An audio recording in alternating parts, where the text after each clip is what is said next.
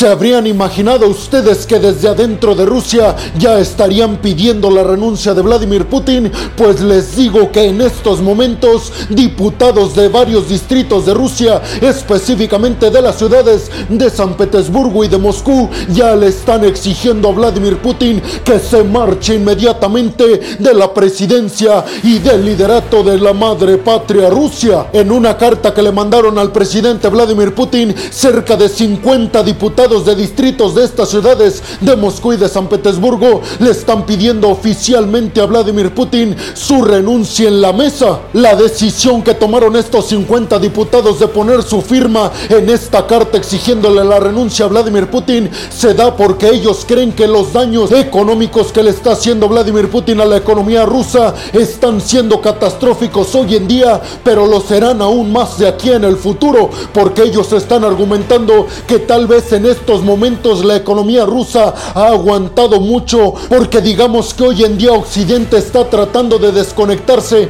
por completo de Vladimir Putin y de la economía rusa, y eso dicen estos diputados, claramente va a tardar algunos meses e inclusive años, pero cuando esa desconexión se dé finalmente, ellos están argumentando que Rusia estará prácticamente desconectada del mundo y en ruinas económicamente hablando. Por eso le piden, según ellos, respetuosamente a Vladimir Putin que abandone la presidencia inmediatamente. Posteriormente, cuando Vladimir Putin recibió esta carta, según algunos especialistas, él ya tenía conocimiento de que 50 diputados de varios distritos de estas dos ciudades de Rusia ya estaban organizándose para enviársela al presidente ruso. Él ya tenía conocimiento de eso e inmediatamente después de que recibió la carta mandó a las autoridades rusas para que aprendieran a estos 50 diputados. Y según el medio estadounidense CNN, estos diputados hoy en día ya enfrentan cargos que tienen que ver con un golpe de Estado en contra de Vladimir Putin y también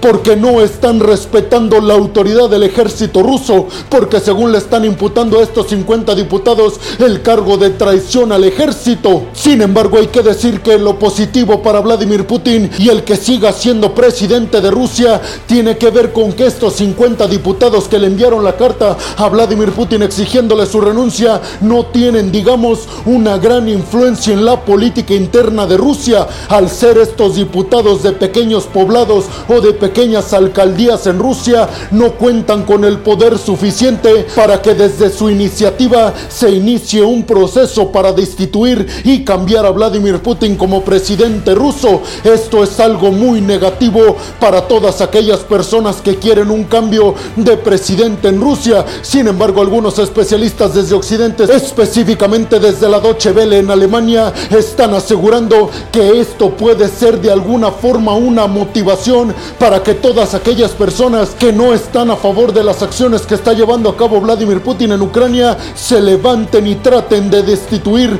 a Vladimir Putin como presidente ruso, sin importarles todos y cada uno de los cargos que hoy en día estarán enfrentando los ciudadanos rusos en el dado caso de que se manifiesten en contra del ejército ruso, en contra de Vladimir Putin o en contra de la invasión de Rusia a Ucrania, porque les recuerdo que en Rusia quien se atreva a manifestarse en contra de estas tres situaciones inmediatamente enfrentará cargos por traición a la patria, los que podrían ascender a casi 20 años de prisión. Imagínense eso. En la carta también especifican estos 50 diputados que además de no estar de acuerdo con la invasión de Rusia a Ucrania ordenada por Vladimir Putin, también están observando un gran fracaso del ejército ruso en Ucrania, específicamente haciendo referencia a todas y cada una de las pérdidas de territorios que ha tenido Rusia en los últimos días debido a la gran contraofensiva que ha realizado Volodymyr Zelensky y su ejército, específicamente en el este y en el norte del país. Además, hay que decir que Vladimir Putin y su ejército han recibido un montón de críticas, no solamente en Occidente,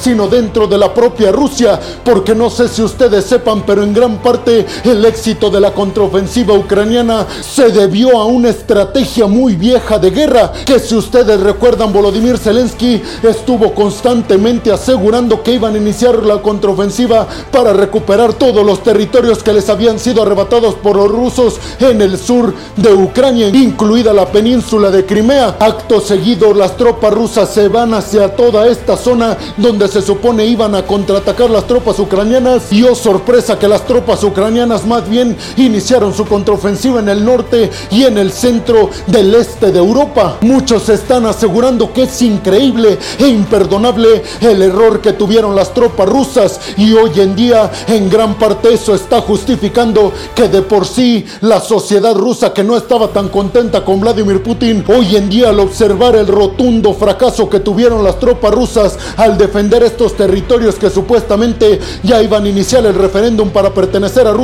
está haciendo que exijan la renuncia de Vladimir Putin. Pero tú qué piensas? ¿Crees realmente que la renuncia de Vladimir Putin esté a la vuelta de la esquina o crees que esto no tendrá ninguna repercusión? Esta carta me refiero que está exigiendo la renuncia de Vladimir Putin por parte de 50 diputados de la ciudad de Moscú y de la ciudad de San Petersburgo. ¿O crees que esto servirá en gran parte para despertar a la sociedad rusa y que exijan la renuncia de Vladimir Putin a través de manifestaciones? Algo que sin lugar a dudas le gustaría y le encantaría Occidente. Déjame tu opinión en la zona de los comentarios. Bienvenidos a un nuevo video de geopolítica en el cual como ustedes ya saben les voy a platicar lo más importante que ha acontecido a niveles diplomáticos y geopolíticos alrededor de todo el mundo. Y vámonos rápidamente con la segunda noticia del día de hoy es que el periódico The Washington Post está afirmando que el FBI encontró información nuclear cuando allanó la mansión de Donald Trump en Florida. Según el Washington Post citando la información que obtuvieron desde el FBI,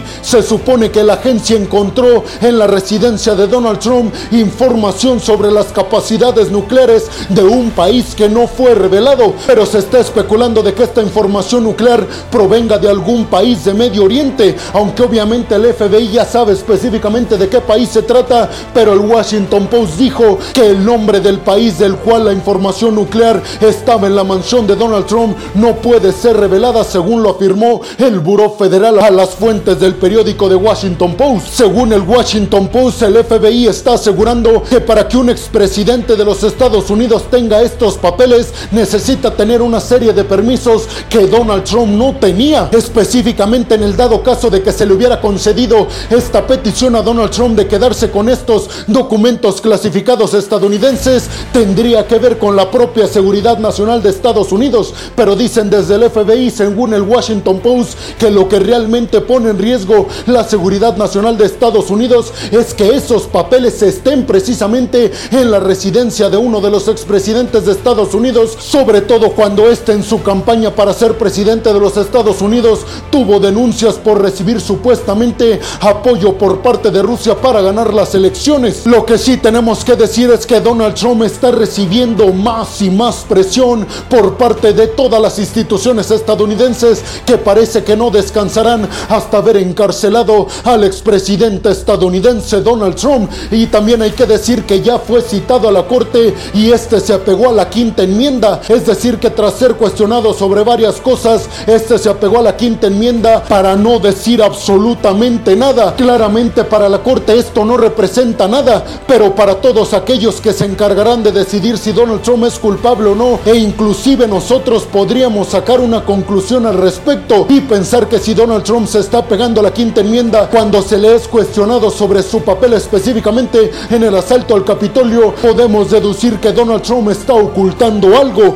Por eso se apega a la quinta enmienda, que de alguna forma le da el derecho de guardar silencio ante una pregunta de la Corte Suprema de los Estados Unidos. Pero tú qué piensas? ¿Crees que Donald Trump se ha encarcelado por su aparente responsabilidad en el asalto al Capitolio? Y sobre todo, ¿por qué crees que Donald Trump tenía este tipo de información en su mansión sobre las capacidades de un país extranjero? ¿O crees que al final de todo Donald Trump libre todo esto y logre ser nuevamente presidente de los Estados Unidos en el 2024? Déjame tu opinión en la zona de los comentarios. Y vámonos rápidamente con la tercera noticia del día de hoy es que Olaf Scholz, el canciller alemán, le lanzó una fuerte y contundente advertencia a Vladimir Putin y en general a todo el Kremlin. Esto sobre el intento desesperado de Vladimir Putin y en general de todo el Kremlin por llevar a cabo el referéndum para que ciertos territorios ucranianos, específicamente Zaporilla, Donetsk, Lugansk y Kharkov, lleven a cabo este referéndum y se salgan de Ucrania y empiecen a ser parte de Rusia. Pues dijo Olaf Scholz que ante estos intentos frustrados de Vladimir Putin ante la gran capacidad en la contraofensiva por parte del ejército ucraniano para recuperar precisamente estos territorios, dijo Olaf Scholz, su suponiendo que Vladimir Putin logre sus objetivos, que se lleve a cabo este referéndum y que terminen siendo parte de Rusia supuestamente estos territorios ucranianos en el exterior y específicamente desde Europa, nunca jamás vamos a reconocer el que estos territorios ucranianos sean parte de Rusia y le lanzó la advertencia a Vladimir Putin de que haga lo que haga, ya no tiene escapatoria y que Rusia y él mismo están en camino hacia quedar aislados por completo del mundo. Por su parte, Vladimir Putin sigue sin suministrar o sin reanudar el suministro, mejor dicho, de gas natural que va desde Rusia a Alemania. Específicamente, desde Alemania están asegurando que Rusia ha tenido buenos pretextos para en ellos escudar esta acción de no llevar gas natural a Europa, específicamente Alemania, que hay que recordar es la mayor economía de toda la Unión Europea. Es por eso que según el canciller alemán quiere hacerle daño a la economía alemana y por consiguiente hacerle daño a la economía europea para causar la división desde adentro del bloque y que unos estén a favor de Rusia y otros a favor de los valores europeos. Pero le lanzó la advertencia a Vladimir Putin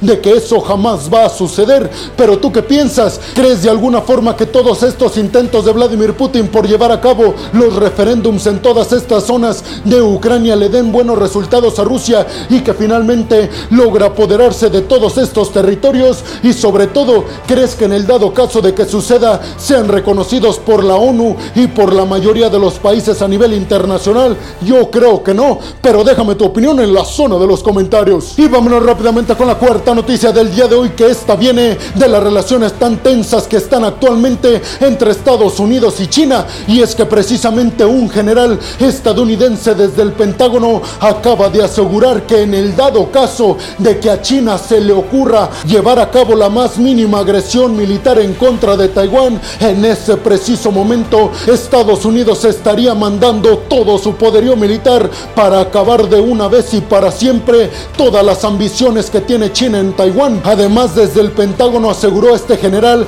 que China no tendría la capacidad logísticamente de invadir a la isla, pero aseguró que en el dado caso de que estén cerca de conseguirlo, Estados Unidos en segundos tendría la capacidad de acabar con toda la logística china en contra de Taiwán. Sin embargo, lo que realmente preocupa a las Naciones Unidas e inclusive a varios altos funcionarios del Pentágono en Estados Unidos de estas declaraciones que dio este general es que todas estas declaraciones incendiarias entre China y Estados Unidos lo único que están haciendo es elevar las tensiones diplomáticas a militares, lo que obviamente repercute en la seguridad mundial porque nadie estaría preparado en el mundo para recibir un enfrentamiento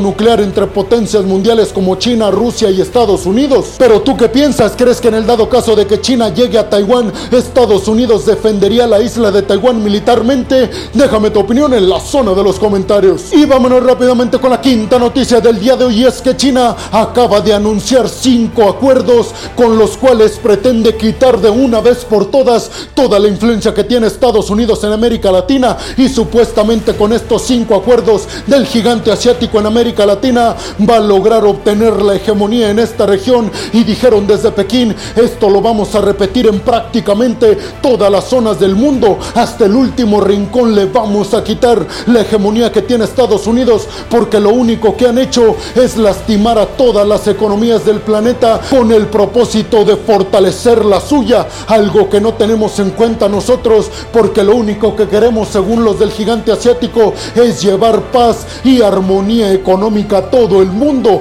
específicamente en América Latina. Los acuerdos a los cuales se refieren desde el gigante asiático tienen que ver con acuerdos firmados con Colombia, con Panamá, con Ecuador, con Nicaragua y con Uruguay. Y con respecto a esto, según los especialistas a niveles geopolíticos, Estados Unidos todavía no quiere, digamos, hacer por la fuerza que estos países elijan Estados Unidos sobre China, porque según algunos especialistas en geopolítica internacional, si Estados Unidos hace eso, prácticamente estará empujando a estos países a los brazos de China. Eso lo saben desde Estados Unidos y por eso hoy en día no quieren hacerle elegir a estos países entre China y Estados Unidos. Pero según estos mismos especialistas, todavía China hoy en día se encuentra muy lejos de ser el principal socio y en general llevar la batuta en América Latina, porque todos y cada uno de los países en América Latina no solamente dependen de Estados Unidos, sino de su moneda. Sí, como ustedes ya se lo imaginan, del dólar estadounidense.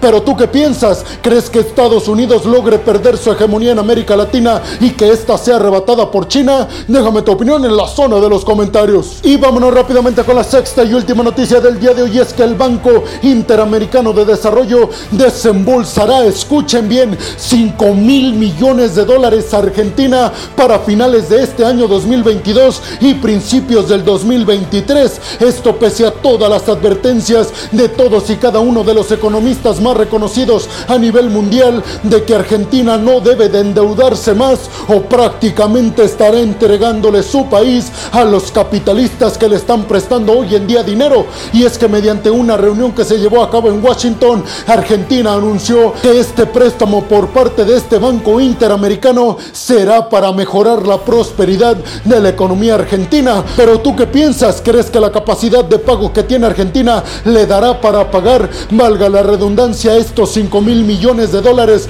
que le va a otorgar este banco? ¿O crees que prácticamente Argentina está en la quiebra como dicen algunos? Déjame tu opinión en la zona de los comentarios. Y bueno, hemos llegado al final del video del día de hoy, peregrinos. Les quiero agradecer muchísimo el que hayan llegado hasta este punto del video. Además, les quiero recordar que me ayudarían muchísimo si comparten este video en todas y cada una de sus redes sociales, si además me regalan su like y si también me regalan su opinión en la zona de los comentarios. Además, les recuerdo que si están escuchando esto desde Spotify, no se olviden de seguir al podcast. Si están viendo esto en Facebook o en Instagram, además de compartir el video, no se olviden de seguir y de darle like a la página. Por último, les pediría que si están escuchando y viendo esto desde YouTube, no se olviden de compartir el video también, pero además suscribirse al canal y activar la campanita para que les lleguen todas y cada una de las notificaciones cuando subo un video nuevo de geopolítica o de otras cuestiones a mi canal. Siempre luego al final de cada video, peregrinos, les quiero agradecer muchísimo porque gracias al apoyo que recibo por parte de todas y de todos ustedes, es que yo puedo seguir dedicándome a lo que más me apasiona en el mundo, que es llevarles a ustedes el mejor resumen de geopolítica y de diplomacia a niveles internacionales. Así que muchas, pero muchas gracias, peregrinos. Sin más por el momento, nos vemos en el siguiente video de geopolítica. Hasta la próxima.